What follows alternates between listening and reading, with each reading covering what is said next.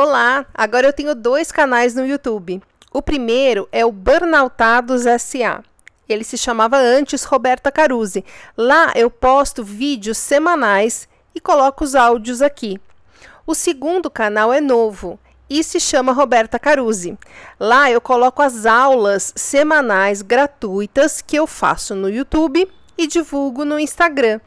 Essas aulas ficavam 24 horas no ar e depois eram fechadas, mas eu resolvi deixá-las abertas no YouTube e aqui também.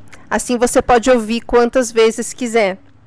Você vai ver que as primeiras 41 aulas são em formato de live e a partir da aula 42 elas são em formato de podcast. Você pode assisti-las também em vídeo lá no canal. Agora você vai ouvir a aula 37, que tem o tema O que te faz feliz? Boa noite, minha gente. Boa noite, Carlinha. Boa noite, Mariana. Boa noite, Maurílio. Hoje pode pedir música. Tá ao vivo.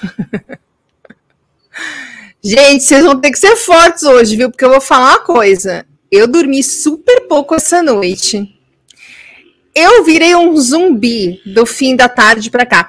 Eu fui pegar a luz para ligar aqui para fazer a live. Fui pegar a luz, voltei. Quando eu olho, tô com o aspirador na mão. Então o negócio hoje tá. Ai, Jesus, vamos lá. Que Raul Seixas nos ilumine. Então vamos começar. Boa noite, meu povo tirei os fios, as plantas, tudo. Então, estamos aqui para mais uma aula gratuita voltada a quem está comprometido a sair do burnout, mudar a vida, né? Ser feliz, parar de sofrer. Para quem está chegando, meu nome é Roberta Caruzzi, eu estou na reta final do meu burnout, lidando aqui ainda com transtorno de estresse pós-traumático.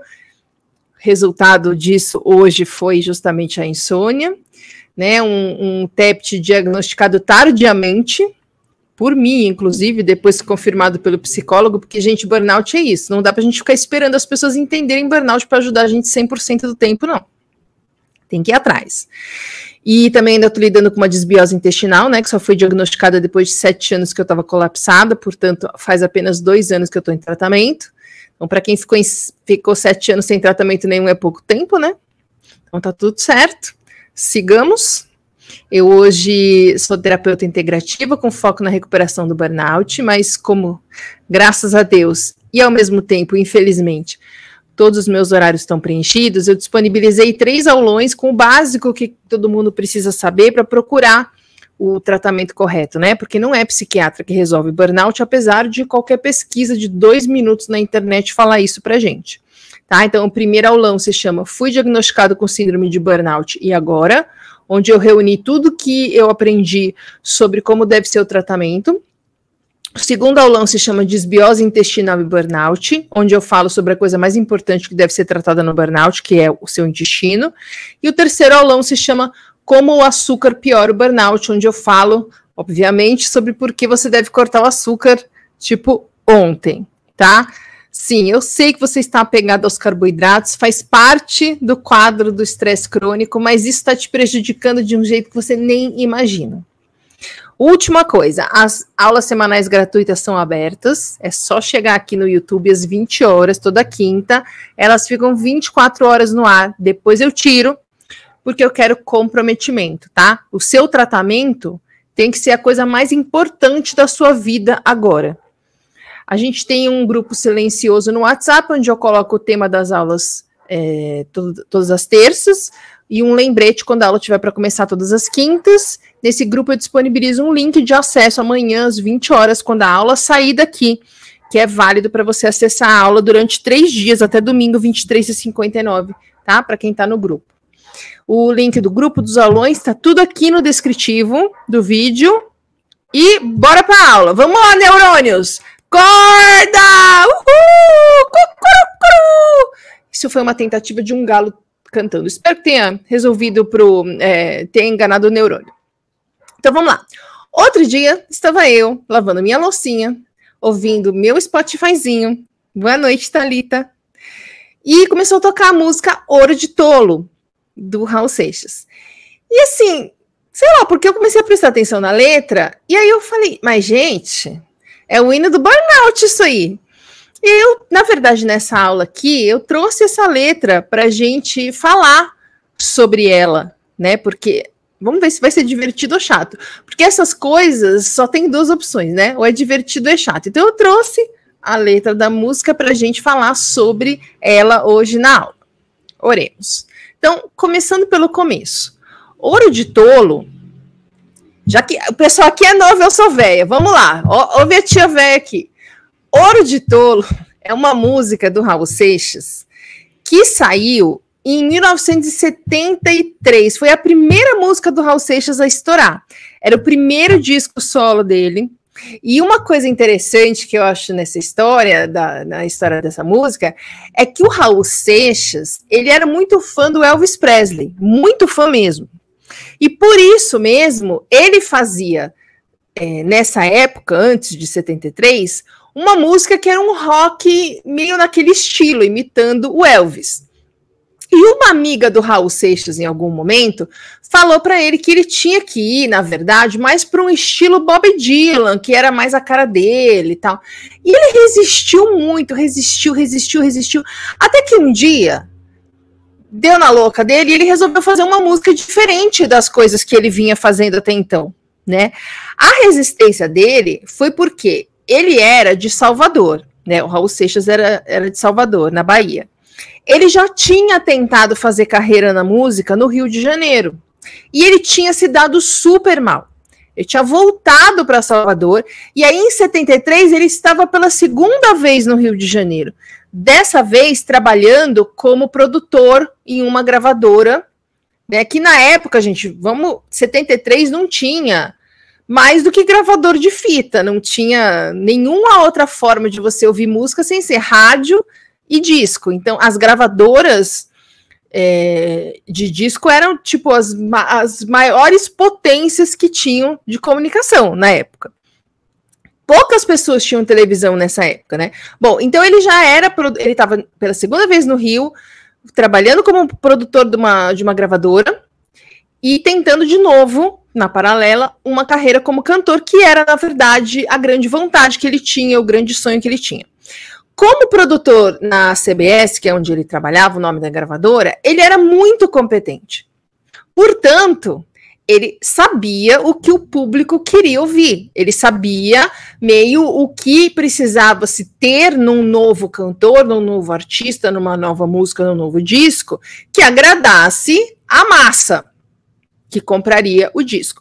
Por isso mesmo, sem perceber, eu acho que ele insistia no caminho seguro de imitar o que já estava dando certo. Né?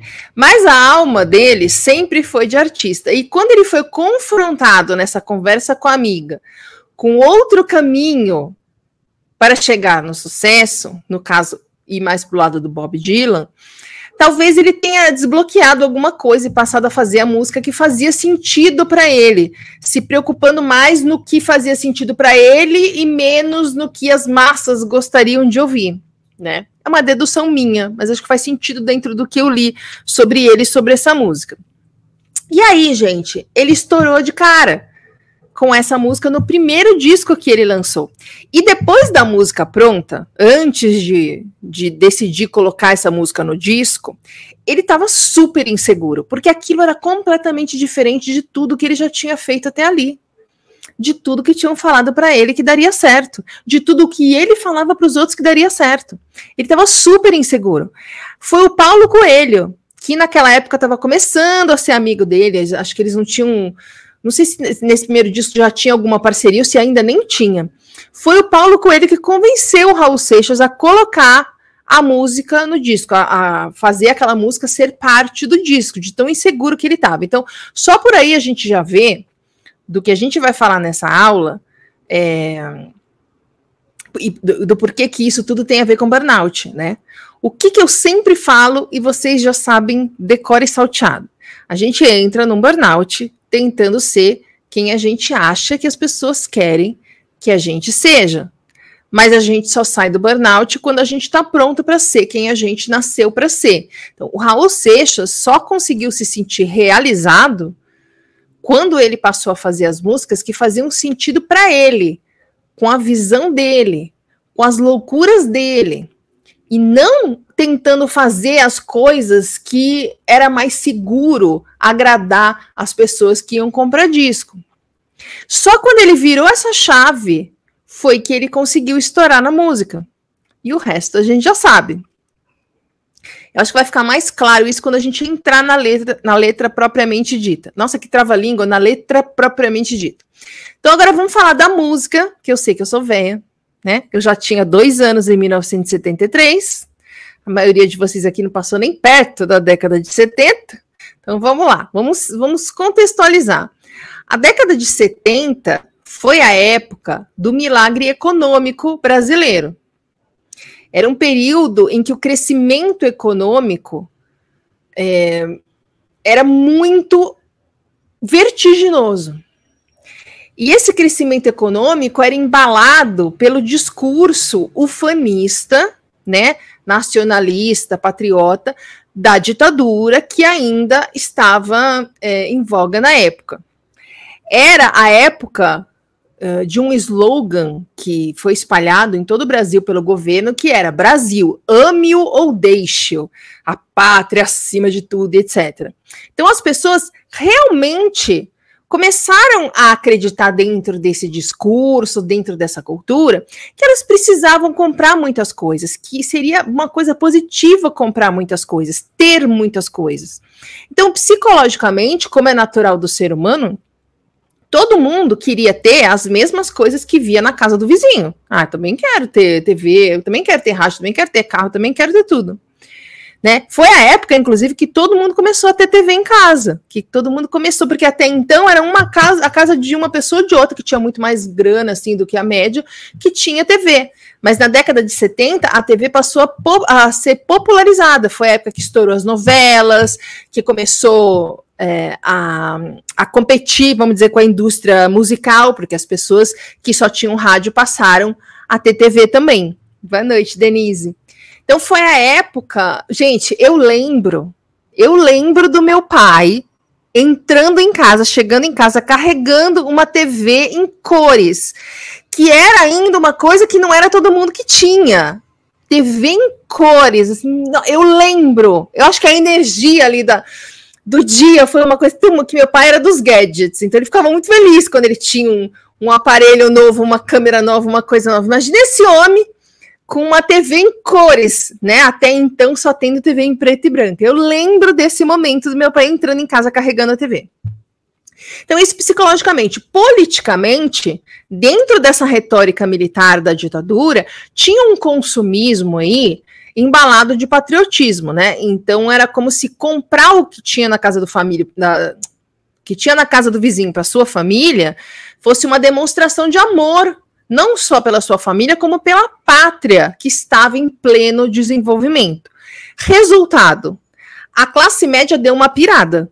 E ela começou a perseguir, assim, usando todos os recursos possíveis, os sonhos de consumo até ali reprimidos ou que ela nem ainda tinha descoberto que sonhava com isso. Todo mundo queria ter TV, todo mundo queria ter tudo quanto era eletrodoméstico, todo mundo queria ter tudo quanto era eletroeletrônico, todo mundo queria ter casa própria, todo mundo queria ter um carro zero, todo mundo queria ter um apartamento na praia, etc, etc, etc. Então, esse era o contexto, vamos dizer, cultural da época em que essa música foi feita tá? Hoje eu até falei nos stories. O interessante é que essa música é de 73 e qual foi o ano que descobriram, entre aspas, que existe burnout? Ou seja, que identificaram e nomearam a síndrome de burnout? 1974, foi no ano seguinte. Eu não acho que isso seja uma coincidência. Bom, o interessante dessa música é que ela, na verdade, se você ouve a música de primeira sem prestar muita atenção, ela é uma baladinha, né? Ritmadinha, que caberia até nessa melodia uma letra fofinha e romântica, né? Só que aí o cara vai e me mete um rap na época que não existia rap ainda. Mas ele fez uma letra, né? com conteúdo ali longo. Era uma letra tão comprida que parece que, pelo que eu li, ele não achou um outro jeito de cantar senão desse jeito meio falado, como é o rap, né? E além de tudo, o que a gente pode encaixar dentro do rap é que, apesar de ter essa letra, fofi, essa melodia doce, ritmada, baladinha, fofucha, a letra é super violenta. Então, assim, mesmo que a música faça parecer a quem não está prestando atenção que é uma música comum, ela é, na verdade, uma música crítica, de protesto, uma música sociológica, uma música violenta, uma música agressiva, uma música irônica. E é característico dessa época, na produção cultural do período da ditadura, o jogo de cintura mesmo das pessoas, de tirar de, de permanecer, de deixar na, na música, na peça, no, no roteiro do filme, etc., é, a crítica que a pessoa quer fazer ao sistema ou, ou ao que for, mas com um jogo de cintura ali para tirar essa música, esse filme, essa peça de teatro debaixo do radar dos sensores.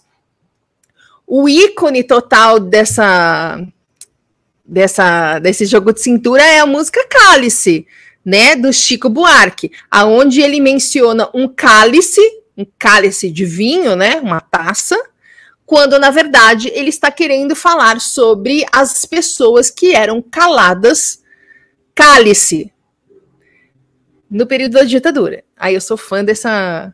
O Chico Buarque virou. Enfim, voltando. Então, aqui, o que, sobre o que, que é essa música do Raul Seixas? É uma letra que critica com uma certa violência justamente essa mediocridade dos sonhos da classe média brasileira dos anos 70. Todo mundo crente que a felicidade estava em comprar uma casa, um carro, uma TV colorida, e o Raul vem e mete essa. Gente, não é nada disso. Isso é besteira, isso é pequeno, presta atenção eu, quando eu li sobre essa música e sobre essa, essa diferença entre o que as pessoas queriam ouvir e o que ele está falando, sobre o que as pessoas estavam fazendo e o que ele está criticando, eu falei, nossa, que, que coisa interessante, né? Porque o que ele está falando, na verdade, é parem de ser zumbis, parem de seguir tudo o que todo mundo está fazendo sem questionar, que é o que eu fico falando toda hora sobre o burnout né? Então vamos para a letra pra, propriamente dita. Eita, tenho dificuldade de falar isso. Então a música começa assim: Eu devia estar contente porque eu tenho um emprego, sou dito cidadão respeitável e ganho 4 mil cruzeiros por mês. Eu devia agradecer ao Senhor por ter tido sucesso na vida como artista. Eu devia estar feliz porque eu consegui comprar um Corcel 73. Eu devia estar alegre e satisfeito por morar em Ipanema depois de ter passado fome por dois anos aqui na cidade maravilhosa. Então, vou interromper aqui. Lá por 69, 70, não sei, por aí, um pouquinho antes dessa época aí da, da música, o Jerry Adriani, que é um cantor das antigas, escutou a banda do Raul Seixas, porque na época o Raul, na verdade, fazia parte de um grupo, né? E ele achou tão bom que convenceu os caras a irem para o Rio tentar carreira. Eles foram e se fuderam. Chegaram até a gravar um disco, só que assim, o disco não vendeu, foi um fracasso de vendas. Toda a banda morava junta no Rio e eles não tinham dinheiro para nada, nem para comer. Os pais do Raul Seixas estavam ajudando como eles podiam, como eles conseguiam, mandando dinheiro, mandando comida. E o Raul Seixas contou numa entrevista que durante um tempão, tudo o que eles tinham para comer era feijão em latinha que a mãe do Raul Seixas mandava lá da Bahia. Então eles voltaram para Salvador, que viram que não estava dando certo, e em 73 o Raul Seixas estava no Rio de novo, que nem eu falei, é produtor lá da CBS, né, que eu falei no começo. Então ele tinha um emprego estável, ele tinha um bom salário, que era realmente cerca de 4 mil cruzeiros por mês. Ele estava com a família formada, né, era ele, a esposa dele e a filhinha dele.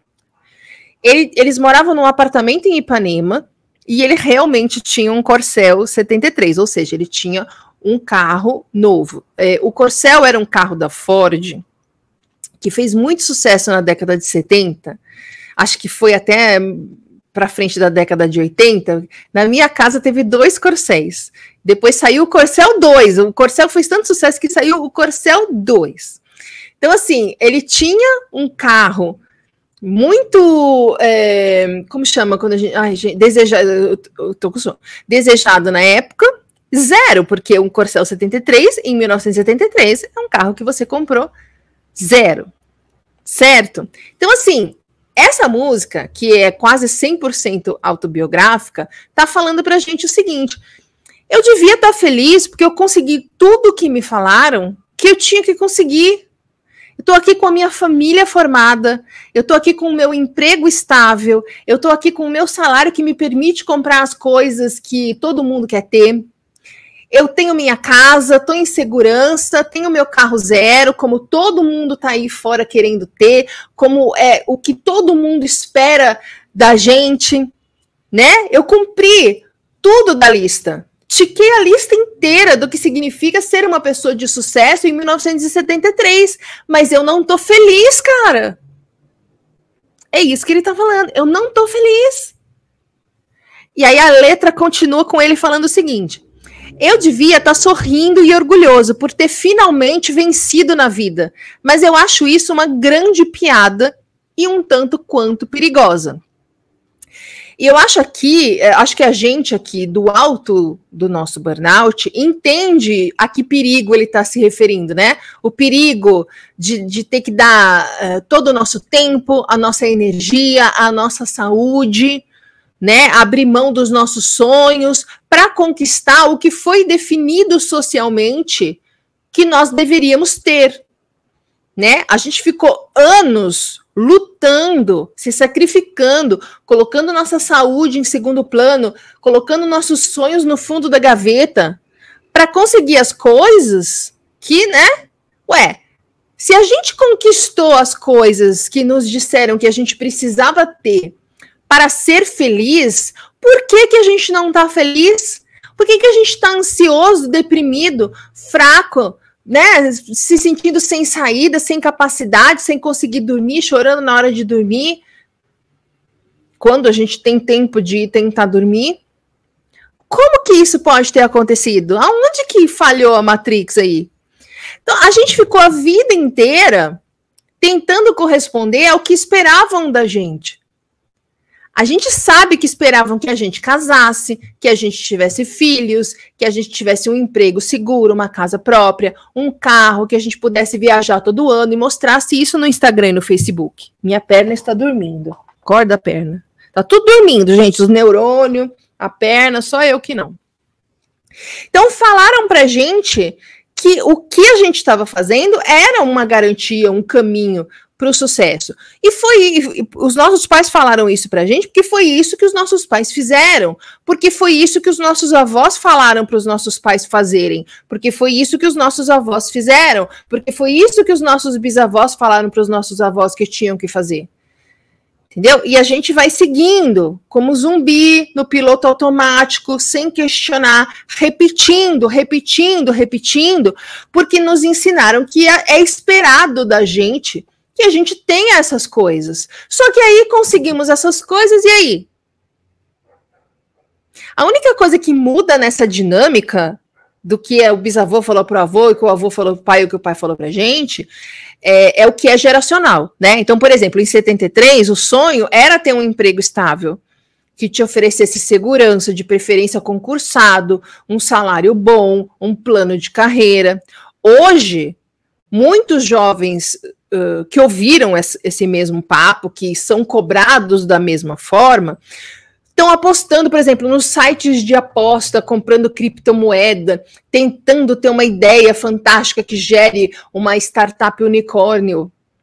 A única coisa que mudou do discurso que o meu bisavô fez para o meu avô em 1910 para o discurso que eu poderia estar tá fazendo para o meu filho se eu tivesse um filho e não tivesse burnout, é a pressa. Cada geração nova, a pressa aumenta. Deixou de ser um processo, deixou de ser um caminho de vida, deixou de ser um plano de carreira, passou a ser uma competição. E com as redes sociais, a gente tem uma pressão em chegar ao sucesso mais rápido, porque a gente está vendo o dia inteiro todo mundo se vangloriando, ostentando, se exibindo, e a gente também quer ser assim, a gente não quer ficar para trás. A gente está vendo as pessoas gastando com Ferrari, com casas nababescas, com colunas gregas, né? E a gente começa a acreditar que o único motivo então da gente não estar feliz, porque veja, deram uma fórmula pra gente, tudo que a gente precisa conseguir. Nós fomos lá e conseguimos todas essas coisas.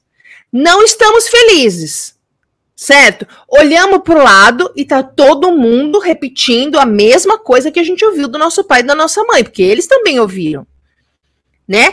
Tá aí a cultura do burnout. Qual é a coisa que a gente tende a concluir? Ah, então o único motivo de eu não estar tá feliz, apesar do apartamento em Ipanema, apesar do Corcel 73, apesar de ter constituído uma família, apesar de ter um emprego, é que eu não tô rico. E aí começa essa loucura de que o dinheiro resolve a vida. Se eu tivesse dinheiro, minha vida estaria resolvida. Como eu não tenho dinheiro, a minha vida é uma merda, eu burnoutei, eu não tenho saída, eu tô estressada e não tem nada que eu possa fazer porque o sistema é assim. Gente, quando eu era nova, eu tinha na minha cabeça uma convicção muito forte de que quando eu emagrecesse, minha vida estaria resolvida. Todos os meus problemas se resolveriam. Porque eu fui é, lidando ano após ano após ano, desde muito pequena dentro de casa, que eu tinha uma tia que era um bullying na minha vida, que ficava falando que eu era gorda, que, enfim é, ano após ano, após ano, após ano, eu fui sendo convencida e fui meio que coletando evidências da vida que corroborassem aquela teoria de que o meu problema todo é que eu era gorda, num nível que eu acreditei que se eu não fosse gorda, estaria tudo resolvido. Quando eu tinha uns 18, 19 anos, eu fiz uma dieta, a primeira dieta assim que eu emagreci bastante, inclusive eu cheguei no meu peso ideal, assim, fiquei, foi a época da minha vida que eu fiquei mais magra. E aí não mudou nada, né? Porque não é assim que funciona. Eu fiquei tão decepcionada que eu parei a dieta. Fiquei uns meses magra. Eu lembro que eu comi uma caixa inteira de bombom um dia. E foi para os cocô e a dieta, não quero nem saber. E fiquei na sanfona o tempo inteiro. Por quê? Porque na minha cabeça eu achava que o problema é que eu não era magra. Mas a realidade jogava na minha cara que ser magra não resolvia nada, não era esse o caminho, é outra coisa que você precisa resolver, Roberta, ah, não é isso daqui. E a gente fica assim com a questão do dinheiro. O dia inteiro, gente, no inbox eu fico ouvindo as pessoas falando que pro... elas não se elas não é, sararam do burnout porque elas não têm dinheiro. Só que elas não estão fazendo nada pela autoestima delas, não estão fazendo nada pelo corpo delas, não estão fazendo nada pela saúde mental delas, não estão fazendo nem terapia. Porque o problema é o dinheiro. Aí vem o Whindersson Nunes e fala: Bom, tô trilhardário e tô com depressão. O cara outro dia ligou pro CVV. Cadê o seu Deus agora que o dinheiro resolve sua vida? Também não vamos ser hipócrita de falar que as pessoas podem ser felizes sem ter o que comer na geladeira. Não é isso. Mas não é o dinheiro que resolve a vida sozinho. E o Raul Seixas já estava falando isso. 50 anos atrás. Eu devia estar contente por ter conseguido tudo o que eu quis, mas eu confesso, abestalhado, que eu estou decepcionado. Porque foi tão fácil conseguir e agora eu me pergunto, e daí? Ele conseguiu tudo, gente, o que o que se esperava de uma pessoa bem-sucedida na classe média brasileira da década de 70. Os pais dele deviam estar nessa época felicíssimos, porque o filho venceu na vida. O filho tinha tudo o que configurava uma pessoa bem-sucedida a ponto dos pais poderem se vangloriar. Eu mandei sim feijão na latinha para ele comer. Ele voltou sim derrotado, mas agora meu filho venceu na vida. Meu filho está no Rio de Janeiro. Tem família, tem carro, tem casa, tem emprego, tem salário. Só que o Raul Seixas, com a, caso, emprego, salário, a família e o escambau no Rio de Janeiro, estava, estava se perguntando: e daí? Isso é isso a vida? Eu deveria estar feliz com isso. E aí ele entrega o ouro da música, que ele fala: Eu tenho uma porção de coisas grandes para conquistar. Eu não posso ficar aí parado. Então, essa parte da música saiu do seguinte: ele tinha um amigo com quem ele ia na praia sempre. Os dois ficavam lá conversando as loucuras do Raul Seixas, né? Disco voador, enfim, conversando sobre a vida. Aí um dia eles estavam na areia da praia e viram que na avenida da praia passou um Mercedes, aquelas Mercedes que era tipo o carro mais caro que tinha na época, com um senhorzinho dentro, assim, bem desfilando na avenida. Sabe aqueles, o velho da lancha, que, o velho do aquele velho do carro amarelo, que fica assim, mostrando, tipo, olha, gente, eu, eu sou foda, né? Eu sou foda, eu tenho um carro que todo mundo queria ter, sou melhor do que todos vocês, com licença, né? E o Raul Seixas e o amigo ficaram ali rolando de rir na areia, porque da cara do velho, porque ele falou, gente, é absolutamente ridículo um cara fazer isso. Quando, segundo o Raul, com a Roberta assinando embaixo, tem tanta coisa mais importante para a gente fazer, para a gente prestar atenção, para a gente se dedicar. Quem tem um mínimo de interesse por espiritualidade sabe que a partir do momento em que a gente está em um mundo material, como esse que a gente está, um mundo físico, a gente está vendo a vida com, com os olhos do ego. Né? passa a fazer sentido. É, quanto de dinheiro você tem? Qual sobrenome você tem? Se você é famoso ou não? Se você é importante ou não? Aqui no mundo material, onde a gente está encarnado, isto faz sentido. É importante isso aqui.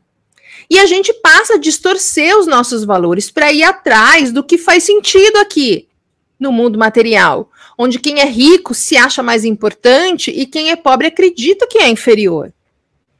Se a gente aprende a olhar para a vida além do ego, além do material, além do que todo mundo acha que tem que ter, porque virou competição de quem tem mais coisa, quem ostenta mais coisa, de quem está mais feliz no Facebook. E se a gente se reconecta com os valores espirituais, porque na verdade nós somos originalmente espíritos e não corpinho de carne que o verminho vai comer, ou nós vamos fazer fogueirinha a gente vai entender porque, apesar de ter dinheiro, salário, carro, etc., a pessoa está vazia. Então, é claro que é legal ter tudo isso. Não tem problema nenhum nisso, gente. Vocês estão vendo, eu estou reformando um apartamento. Não tem problema, desde que eu não foque só nisso. Desde que eu não acredite que ter um apartamento lindo do jeito que eu quero vai me fazer feliz, vai resolver minha vida, vai me fazer superior à pessoa que trabalha na portaria. Entendeu? Então não tem problema desde que você não esqueça todo o resto. E, gente, é isso que o burnout veio fazer na nossa vida: mostrar que a gente estava dando a nossa saúde, a nossa energia, o nosso tempo para conseguir coisas que nunca vão nos preencher, que não fazem a gente feliz. E um grande exemplo disso é a enorme necessidade todos os burnoutados têm, estou me incluindo, de ter reconhecimento, validação e a aprovação de todo mundo. Então a gente tem um emprego, estabilidade, salário, tá? E daí? Você não conquistou nada grande. Você tá com a saúde que tá uma merda, você não tá indo atrás de nada que foi seu sonho, você não tá exercendo nenhuma das paixões que você tem na vida, você não se conhece, você não se cuida, você não, não tá atrás de evoluir emocionalmente, você tá atrás de acumular bem, de jogar na cara dos outros que você consegue ter bens, sem entender que isso, quando tiver tudo aí com você, só vai servir para você falar, e daí? Eu não tô feliz, era para eu estar tá feliz com isso? Olha a cilada que o sistema pregou na gente. Ai, apertei o um negócio aqui, minha cola voou. Olha a cilada que essa cultura pregou na gente. Olha a armadilha que a cultura do burnout colocou no nosso caminho. E a gente caiu nessa armadilha feito uns patinhos. Deixa eu ver o chat aqui antes de continuar. Andréia, cheguei. Olá, boa noite. A Bárbara está falando o seguinte: às vezes as pessoas me falam que voltar a trabalhar vai resolver meus problemas, porque no momento estou apenas estudando ou muito no ócio. Mal sabem que estou diariamente lidando com sintomas físicos. Verdade, também me senti assim. É, exatamente, porque se as pessoas aprenderam que a gente tem que trabalhar, e aí a gente vai e fala, não posso trabalhar porque eu tô com burnout, a pessoa fala, ah, então é preguiça. Não consegue entender o que tem além disso, né? Bom, quando o Raul voltou para o Rio, trabalhando como produtor da CBS. Ele foi morar, foi morar em Ipanema, agora tendo um salário, né? Família e o Corcel. Em tese, ele tinha vencido na vida. Só que tudo aquilo era uma grande ilusão, né? É isso que a música está contando pra gente. E hum, a, essa parte do. Ai, peraí, será que eu apaguei sem querer isso? Ai, peraí, que eu fiz alguma confusão aqui. É isso que dá fazer as coisas com sono, né? Peraí, peraí, peraí. Ah, olha, tá vendo? Eu fiz uma colinha para mim na hora de escrever. E aí, sabe o que, que eu fiz? Deixei aqui no meio. Ok. Então, vamos continuar aqui.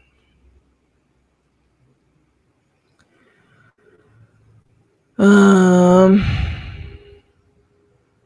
Peraí, que eu, eu realmente me perdi, gente.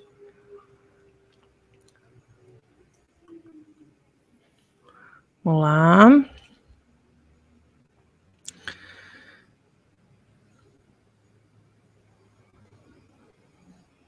Cadê a. Ah, aqui, ó.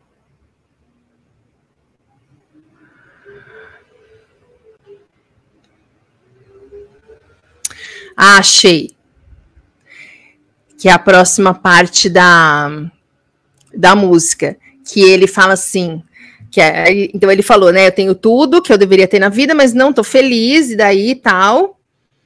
Oi, Gorete. Boa noite.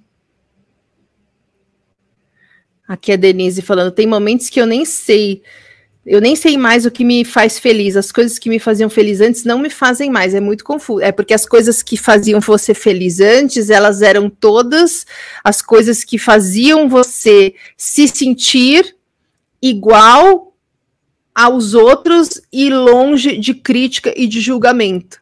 E agora essas coisas começam a perder o sentido porque você está se reconectando com quem você é de verdade e se desconectando com esse personagem que você criou para agradar as pessoas socialmente e evitar julgamento e crítica, que foi o que todos nós fizemos, né?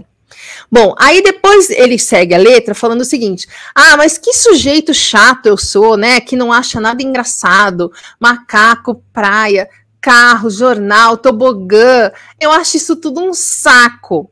Então, assim, não importa o que falaram para você que ia te fazer feliz.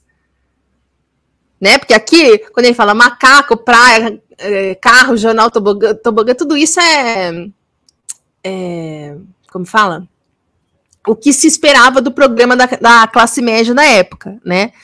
Então, assim, não importa o que falaram para você que ia te fazer feliz, se não tá te fazendo feliz, se você tá entediado, se você tá triste, se você, se você tá desanimado, para que, que você vai continuar no mesmo caminho, fazendo as mesmas coisas?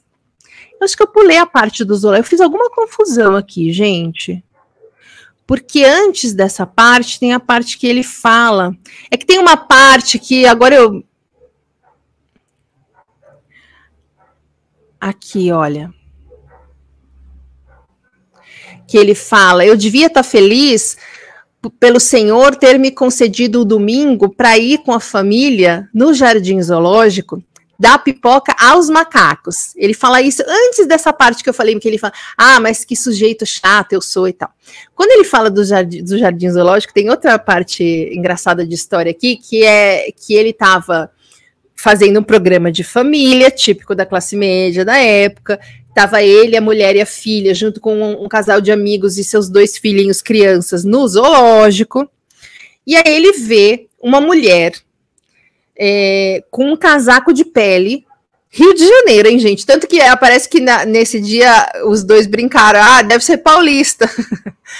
com um casaco de pele com um salto alto, jogando coisas dentro da jaula dos macacos. E eis que o macaco ficou emputecido, foi lá, pegou um cocô e jogou na mulher. E aí o Raul Seixas só parou de, de rir na semana seguinte, né? Então aqui é um outro jeito, da, é um outro exemplo de mico de pessoa rica que a gente poderia além aqui entender que é isso que a cultura faz, né, com a gente. Então, para me sentir rico e bem-sucedido, eu dou tudo o que é meu para o trabalho e eu só recebo de volta um monte de merda, né? Seria perfeito, mas isso aí é uma digressão minha. Aí que vem a parte que eu falei: ah, mas que sujeito chato eu sou, que não acha nada engraçado. Macaco, praia, carro, jornal, tobogã, eu acho tudo isso um saco, né? Porque aí ele já tinha feito essa referência ao zoológico, ao macaco, à praia, ao carro, etc. Ele acha tudo isso um saco. Então, é, aí que, que, é o que eu estava falando, não importa o que falaram para você se isso aqui é legal ou não. Importa se isso te faz feliz ou não. Mas o problema é que falaram, garantiram e nos adestraram para aprender que essas coisas fazem a gente feliz. Que ter um carro, uma família, uma casa, um emprego, uma casa na praia, uma TV e não sei o quê, né, aparecer sorrindo no Facebook é uma garantia de que a gente vai ter a vida bem sucedida que vai fazer com que todo mundo admire a gente, reconheça nosso valor e não nos critique nem julgue. Mas aí a gente vai atrás de tudo isso, quase se mata, quase perde a saúde, quase perde a vida para conseguir tudo isso. E daí, na hora que a gente está com tudo isso na mão, você fala: bom, e aí? Eu não tô feliz. Aí ele fala o seguinte: é você olhar no espelho, se sentir um grandíssimo de um idiota, saber que é humano, ridículo, limitado, que só usa 10% da sua cabeça animal. E você ainda acredita que é um doutor, padre ou policial que está contribuindo com a sua parte para o nosso belo quadro social, que é justamente aquilo que eu falei da época da ditadura, das pessoas acreditarem que não só elas têm que ter aquelas coisas para ficar bem na fita, na frente de todo mundo com quem ela convive, como ela passou a acreditar que participar dessa economia, de, desse sistema de consumo e etc., naquele grau de consumo, era também uma forma de você fortalecer o seu país, de você fazer com que o Brasil crescesse. Então a pessoa. Sabe quando você vai fazer uma compra e aí a empresa fala assim: X% da sua compra vai para as instituições de caridade? É tipo isso, só que ia pro, pro governo, na cabeça das pessoas, tá? Isso daí é o discurso fanista que era feito na época, e as pessoas começaram a acreditar que esse consumo exacerbado era bom para elas e para o país. Então nada, nada freava o consumo. As pessoas estavam assim enlouquecidas é, para trabalhar o máximo que desse, para ter o máximo de dinheiro que pudesse ter, para conquistar o máximo de coisas que pudesse ter, para ser igual todo mundo. Olha que loucura, não era para se destacar, para ser igual a todo mundo, para não ficar para trás, tá? Então assim, nessa parte aqui que ele fala que o humano, ridículo, limitado e está contribuindo com o belo quadro social, tem duas coisas que eu quero comentar. A primeira é essa imagem fortíssima de você saber que é um humano ridículo, limitado, que é como a gente se sente no estresse crônico, afinal de contas, não é? Incapaz, impotente, sem saída fracassando, fraco, sem perdido. E mesmo assim a gente continua no mesmo caminho, o mesmo caminho que faz mal para gente, o mesmo caminho que a gente está indo para tentar conseguir coisas que nunca vão preencher o nosso vazio. Aliás, ele fala aqui sobre nós, nós usarmos só 10% do nosso cérebro. Essa era uma teoria muito mais bem aceita na década de 70, né? Naquela época, todo mundo realmente acreditava que a gente usava só 10% do cérebro. De lá para cá, claro, a ciência evoluiu imensamente, essa teoria já caiu, e hoje a gente sabe que a gente usa toda a capacidade do nosso cérebro. O que a gente pode aumentar é a capacidade do cérebro em fazer várias coisas, né? A gente pode fazer exercícios de memória, de raciocínio, de criatividade, etc., para o cérebro ficar bombado, né? A gente já conhece neuroplasticidade, por isso que eu sempre falo que a gente precisa ensinar nosso cérebro a olhar as coisas de uma forma diferente da que ele automatizou e aprendeu e que faz que leva a gente ao estresse crônico, né? Então, nessa época fazia sentido, hoje já não, então acho que valia a pena só aqui a observação. E a outra coisa que eu queria comentar é uma coisa engraçada, né? Todo mundo que fala sobre essa música destaca o fato da censura não ter barrado essa música, né? Mas como eu estava falando lá no começo, quando o cens... as pessoas, ela, os artistas, eles tinham algumas técnicas, algumas criatividades, algumas malandragens para disfarçar o que estava sendo falado, que nem eu falei do da música do Chico Buarque, né? Só que nesse caso aqui do Raul Seixas, apesar de, da censura ter lido e não ter visto muito perigo, uh, não, não censuraram, a música foi é, para o disco da maneira como foi escrita e tocou nas rádios e aparentemente não houve maior problema, mas quando eles leram doutor, padre ou policial contribuindo com a sua parte para o nosso belo quadro social, eles entenderam que ah, esse cara é comunista, e aí ele chegou a ser investigado, né? Mas no final das contas, ele conseguiu driblar a censura e a música foi para frente. É, da maneira como ele queria, da maneira como ele escreveu, criticando então completamente o sistema que estava ali em voga nessa época, né? Enfim, voltando. E aí ele continua. Eu é que não me sento no trono de um apartamento com a boca escancarada, cheia de dentes, esperando a morte chegar. Porque longe das cercas embandeiradas que separam quintais, no cume calmo do meu olho que vê, assenta a sombra sonora de um disco voador. Então, o que, que ele está falando aqui? Que deu uma cogumelada aí nessa hora, né? Essa hora acendeu o cogumelo. É, ele está falando que ele tem duas opções a partir daqui né? A partir desse momento em que ele se descobriu com tudo que ele deveria ter, mas, apesar de ter tudo isso, profundamente decepcionado com a vida, com o sistema e com ele mesmo, né, ele pode seguir como um zumbi. Lembra das da aula dos zumbis? Né, um, robôs que não questionam e que repetem o padrão de sempre e continuam fazendo tudo que todo mundo faz para não chamar atenção. Então, a, a opção que ele, ti, que ele tem a partir dessa constatação é seguir como um zumbi, né? É, fazendo o que todo mundo faz, no piloto automático e tal. E aí, quando você tem 80 anos, você olha para trás e vê que você não viveu verdadeiramente, que você só ficou tentando agradar, tentando não decepcionar, tentando se esquivar de julgamento, né? Que as suas escolhas foram feitas segundo o seu potencial de ser julgado pelas pessoas, de ser criticado pelas pessoas ou não, e que você nunca foi feliz ou realizado. Essa é uma opção, e é a opção que a maioria das pessoas escolhe. Ou, a partir da dedução que ele conta na, na música, ele tinha uma segunda opção, que era ir lá ver para onde o disco voador levaria ele. Ele está vendo ali no horizonte além das propriedades, além dos sobrenomes, além das fortunas, tem ali lá longe, depois de tudo isso, nas montanhas, longe da cidade, do burburinho, dos centros comerciais, de todas as possibilidades de obter o sucesso que socialmente é incentivado na gente, tem um disco voador. E aí ele ainda fala ainda do sonoro, então o disco voador também é o disco dele, é esse que, que a pessoa está ouvindo essa música. Como se esse disco tivesse ali a missão de abrir os olhos de quem está prestando atenção no que ele está falando. Né? Então, assim, quando ele fala, eu, eu, além de tudo o que todo mundo considera importante, lá longe eu estou vendo um disco voador, a segunda opção dele é ir lá falar: peraí, para onde que esse disco voador me leva, ou o que ele ou quem ele traz? Né? Quer dizer, é uma coisa que todo mundo que está soterrado por essa cultura aí do burnout. Não acredita que exista. É uma coisa que quando ele fala, as pessoas gozam da cara dele. Uma coisa que parece uma total loucura. Ah, tem, tô vendo um disco voador ali, todo mundo. Se ele falar para os pais dele, os pais dele vão falar: Meu Deus, você está louco? O que, que as pessoas vão pensar, menino? Não fala alto que você viu um disco voador, não.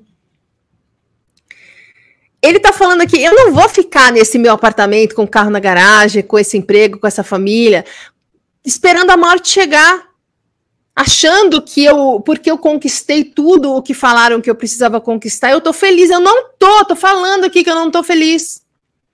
Então eu vou lá nessa montanha para ver o que, onde o disco voador me leva, porque aqui não tá bom, eu não tô feliz. Eu quero encontrar coisas grandes. Sonhos, paixões, amores, felicidade, motivação. Eu quero impactar o mundo. Eu não quero ser mais, um, mais uma pessoa estressada e vazia que fica rolando o feed do Instagram para evitar pensar na própria vida. Tudo bem, ele não falou isso, né? Porque não tinha Instagram na época, mas já estou trazendo para 2023, fazendo passagem de 50 anos aqui. Passou 50 anos, gente. E a letra continua atual. Por quê? Porque a cultura é a mesma. As pessoas estão fazendo a mesma coisa. A diferença em 50 anos é que o ritmo aumentou. Por isso, os números de burnout também aumentaram. O nome dessa música, apesar de esse é ouro de tolo e ouro de tolo na verdade não aparece na letra da música em nenhum momento, né? É só o nome da música. E é perfeito. Ouro de tolo, para quem não sabe, é o ouro dos tolos. Tem gente que fala ouro dos tolos. É, se refere, é o nome popular de um minério que chama de sulfeto de ferro.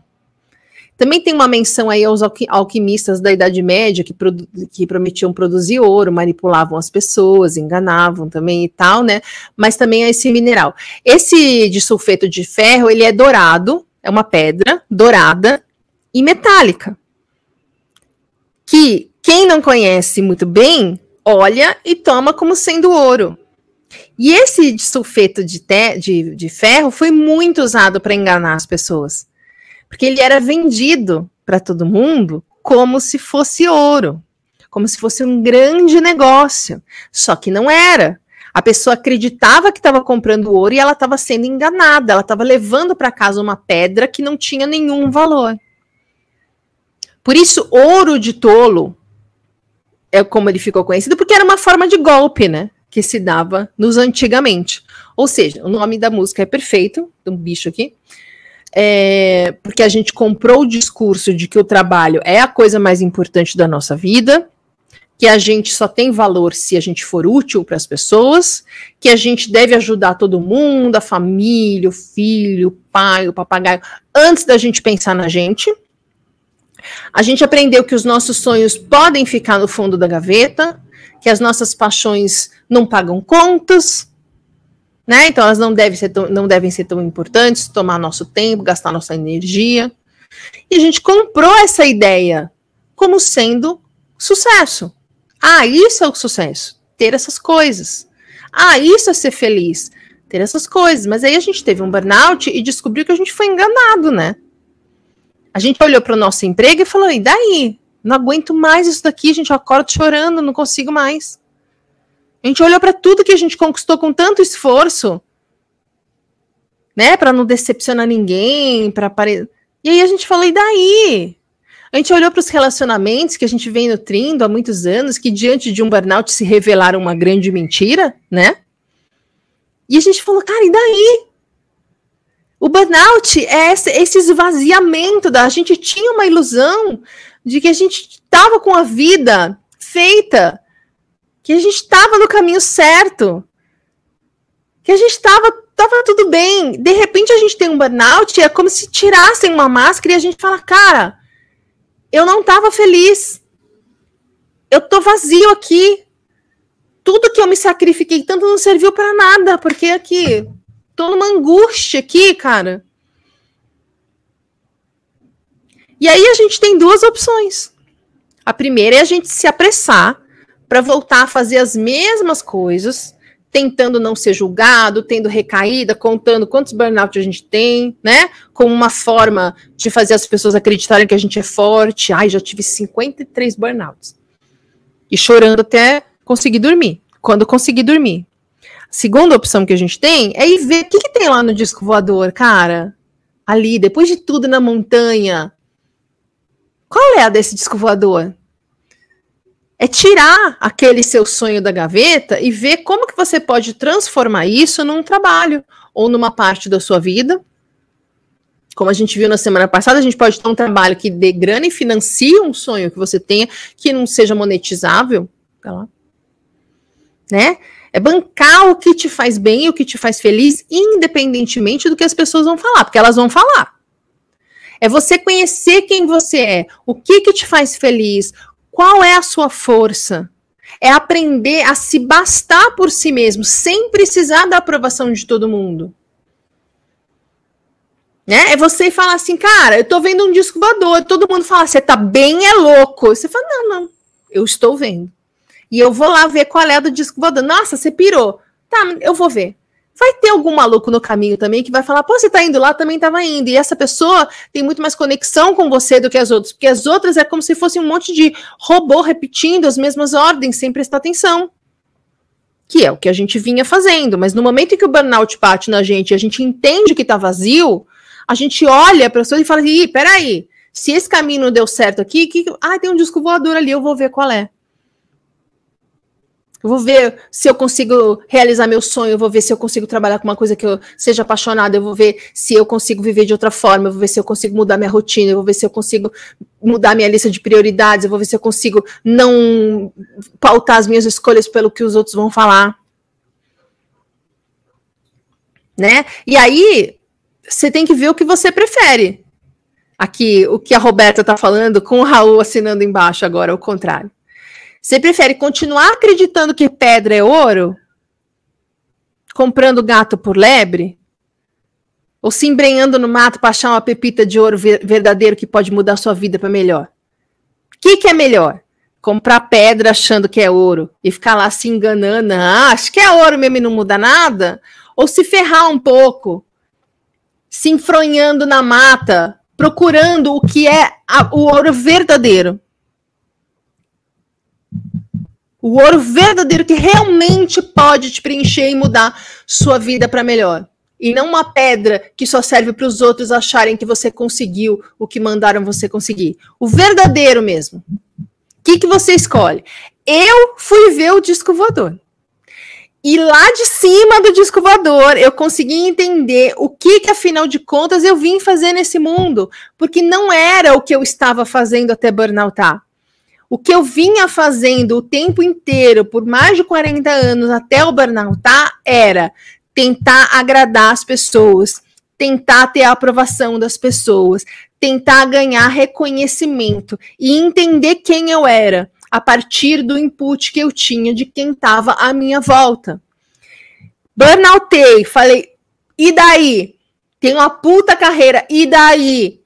Tenho minha casa, tenho dinheiro para ir viajar, tenho carro, e daí? Só não tenho a família. Isso vai resolver meu problema? Hum, não. Então eu vou lá ver o que, que o disco me fala. E o disco falou assim, amiga, daqui você tem uma outra visão do mundo. Olha um monte de zumbi, de robô repetindo as mesmas coisas. Você já sabe o caminho que eles estão fazendo, o que, aonde vai dar, onde você vai parar. O que, que você quer? Quem é você? Que características você tem? O que, que te faz bem? É isso que o burnout chama a gente a, a, fazer. Então, assim, essa, a letra dessa música, na verdade, é meio que um chamado de atenção da mesma forma que o burnout quando aparece na nossa vida. Porque quando a gente burnouta, é óbvio que durante muito tempo a gente fica, putz, isso aqui é ruim, isso aqui é, só me faz sofrer, etc, etc, e eu não tô melhorando. Né, né, né, mas o que o burnout é, na verdade? Um aviso. Ó, seguinte, desse jeito não tá dando certo. Você precisa mudar a direção. Só que a gente tava lá, repetindo. Sabe aqueles robozinhos que vão andando, bate na parede, volta, bate de novo, volta, bate de novo e volta, e não sai daquilo, fica no canto, assim, fica o robozinho no canto, e bate e volta, que nem aspirador robô quando entala? É isso que a gente tava fazendo. O burnout é a gente pegar o robozinho, virar e falar: é para lá, meu filho, vai para outro lugar. É isso. Então, assim, na hora que a gente sai dessa interpretação social, onde todo mundo tem que ser igual e cumprir um padrão, em que a gente olha o Raul Seixas e fala: ah, o cara é um puta de um drogado, o cara é um puta do maluco, não sei o quê, e começa a prestar atenção. Mas peraí, que, que ele está falando aqui? As coisas mudam o significado, porque o que ele está falando é: você é um idiota. Você é um idiota. Você está aí me julgando, achando que eu que sou maluco. Maluco é você, que está dando seu tempo, sua energia, sua saúde, tudo que você tem de bom durante sua vida inteira para conquistar um negócio que é uma grande merda. Quando você tiver 80 anos, você vai olhar para trás e você vai ver que o inteligente sou eu que as grandes coisas que nós viemos fazer na vida não tem a ver com o que a gente consegue comprar. Daí a gente entende porque que o Raul Seixas era tão genial, certo? Deixa eu ver aqui o que, que vocês estão falando no chat. Olha, tem bastante coisa, peraí. Andréia, fui fazer um teste psicológico e meu teste ficou cagado. em uma entrevista de trabalho, eu me senti culpada. Agora me veio a percepção de que foi melhor, era para trabalhar como selecionadora para ganhar pouco. Sabe aquela história de, ah, ó, melhor ainda, sabe um exemplo bom? O cara que trabalhava no World Trade Center, era uma, uma mulher, aliás, ela é secretária numa empresa no World Trade Center, é uma história real. No dia 11 de setembro, ela estava indo de casa para o trabalho, como ela fazia todo dia, e um passarinho cagou na roupa dela. Ficou puta, porque imagina, você tá indo pro trabalho com seu tempo contado e uma cagada. Ela fala, não acredito, gente. Vou ter que voltar para casa. Aí ela atrasou e o prédio caiu. O avião bateu, o prédio caiu e ela chegou depois que já tinha acontecido tudo. Se o passarinho tivesse cagado na, na, roupa dela, ela poderia ser um dos mortos, certo? Então, que bom que o teste psicológico deu cagado. Vai ver, não era para você, né? Olha lá. A Gorete, ama essa música. Você fez uma escolha muito feliz. Falei, Ai, obrigada. Eu ouvi a música e me deu um, um clique. Aqui a Bárbara concordando com o que a gente estava falando anteriormente. Pois é, tem males que vêm para bem. A Leda, boa noite. Ando bem desorganizada, por isso não tenho conseguido acompanhar. Quando eu lembro, já foi. Mas fica 24 horas, fica tranquila. E a agenda? Bota na agenda, põe um despertadorzinho. Ou entra no grupo que eu te aviso. Mas se você perde, assiste gravada, que tem me ajudado bastante. Obrigada. Raul era muito sábio. Raul era muito sábio, gente. Ele é genial. Aqui o Maurílio falando aqui. O interessante é o quanto a gente se afasta de quem somos. Eu fiz aula de música por anos, eu participei de uma lira filarmônica porque os meus pais gostavam, mas eu não. Demorei anos para assumir para mim que eu gostava de compor e não daqueles instrumentos de sopro. E mais anos ainda para ter coragem de mostrar ao professor e gravar alguma dessas composições em estúdio, sendo que era algo que dizia respeito só a mim e não prejudicaria ninguém. É, e a gente começa a achar, ai, vou decepcionar meus pais, né? Ai, o que, que as pessoas vão pensar? E a Bárbara concordando aqui. Também busquei ser a filha perfeita e anulei meu jeito de ser. Isso é muito padrão do burnoutado, viu, gente? Ficando cada vez mais estressada e perdida de mim mesma. O importante é buscar quem somos cada vez mais. É, legal, né, esse do disco voador e o disco que tá tocando. Para ser sincero, isso não estava na minha cola quando eu li que eu me toquei. Com certeza, se fosse hoje, o Raul falaria do Instagram. Isso aí, vamos atrás do disco voador, então. Beleza, gente. Exatamente, depende, a Sara falando aqui, dependendo da ótica, o burnout é um recomeço. O burnout, eu sempre falo isso, o burnout é um, uma oportunidade. A gente vê muitas vezes como um castigo, como um azar, como uma injustiça, mas o que o burnout é, na verdade, é uma oportunidade, é uma segunda chance, é uma correção de rota, é um reboot, né? Então a gente estava fazendo uma coisa que a vida tá vendo aqui de cima, cara. Ela tá vendo, ela falou assim: não tem como você chegar onde você tem que chegar por esse caminho.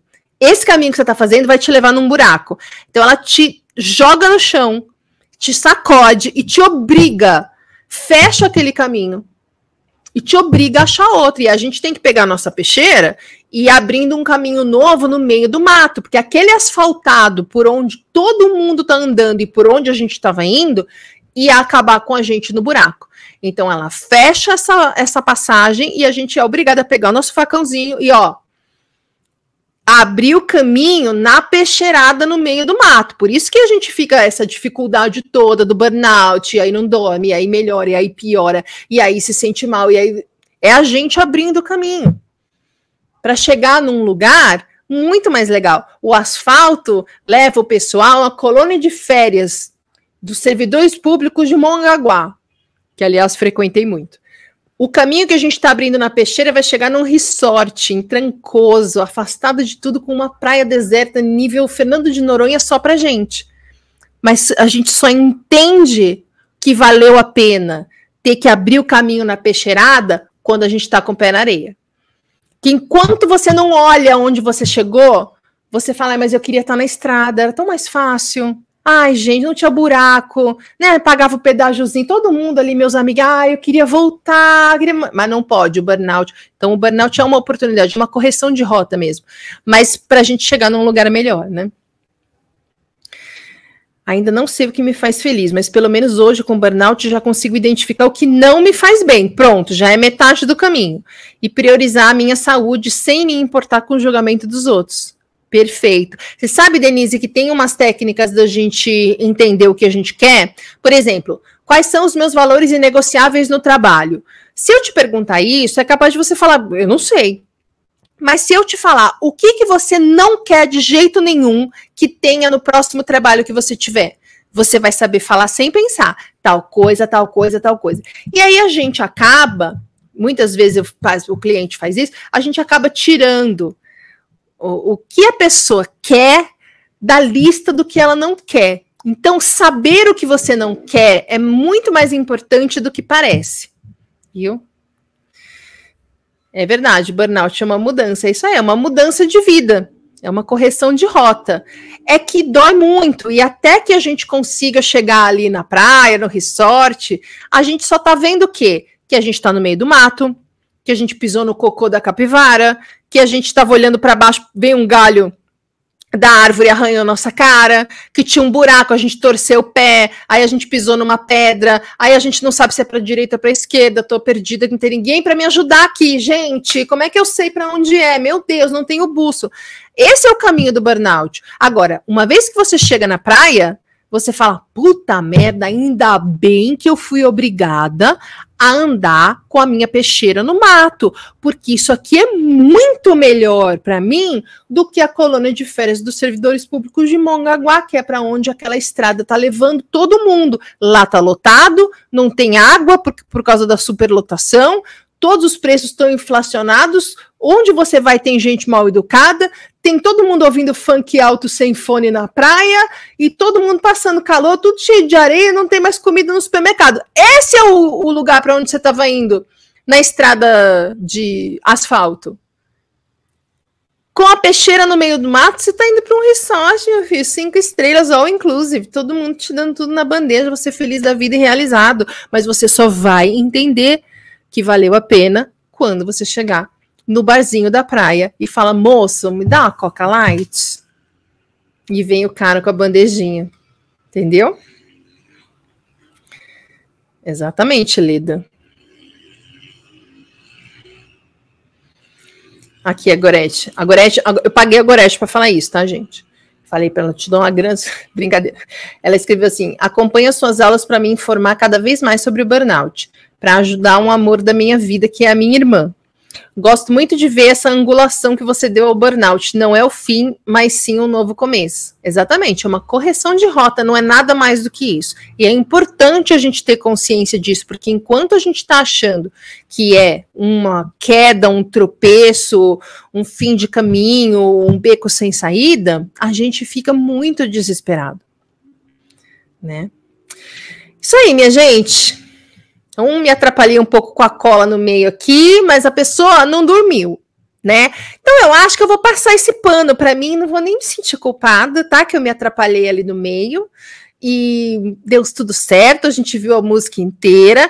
Quem não conhece muito bem a música, recomendo, põe no Spotify e abre a letra, acompanha o que ele está falando, pesquisa sobre a música, vê mais sobre, sobre o Raul Seixas, que é muito bacana. Eu, quando era nova, tinha um puta preconceito com ele, que falava, ah, esse cara é drogado, né? nem prestava atenção. Foi adulta que eu comecei a prestar atenção nas coisas que ele fala e falei, vai se fuder, hein?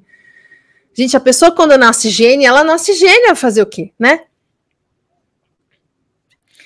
Aqui a Bárbara falou que quando é, que ela também fica confusa com o que faz ela feliz, mas é isso que o burnout fez, saber o que eu não gosto e assim a gente vai descobrindo. Exatamente isso. É exatamente isso.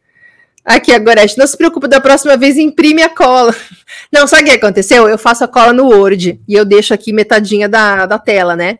Só que eu fiz a. Eu sentei para fazer a, a aula anteontem que eu também não tinha dormido. Eu falei, eu vou fazer só um pedacinho para eu não ficar depois, né, com aquela sensação de preciso fazer a aula inteira em um dia.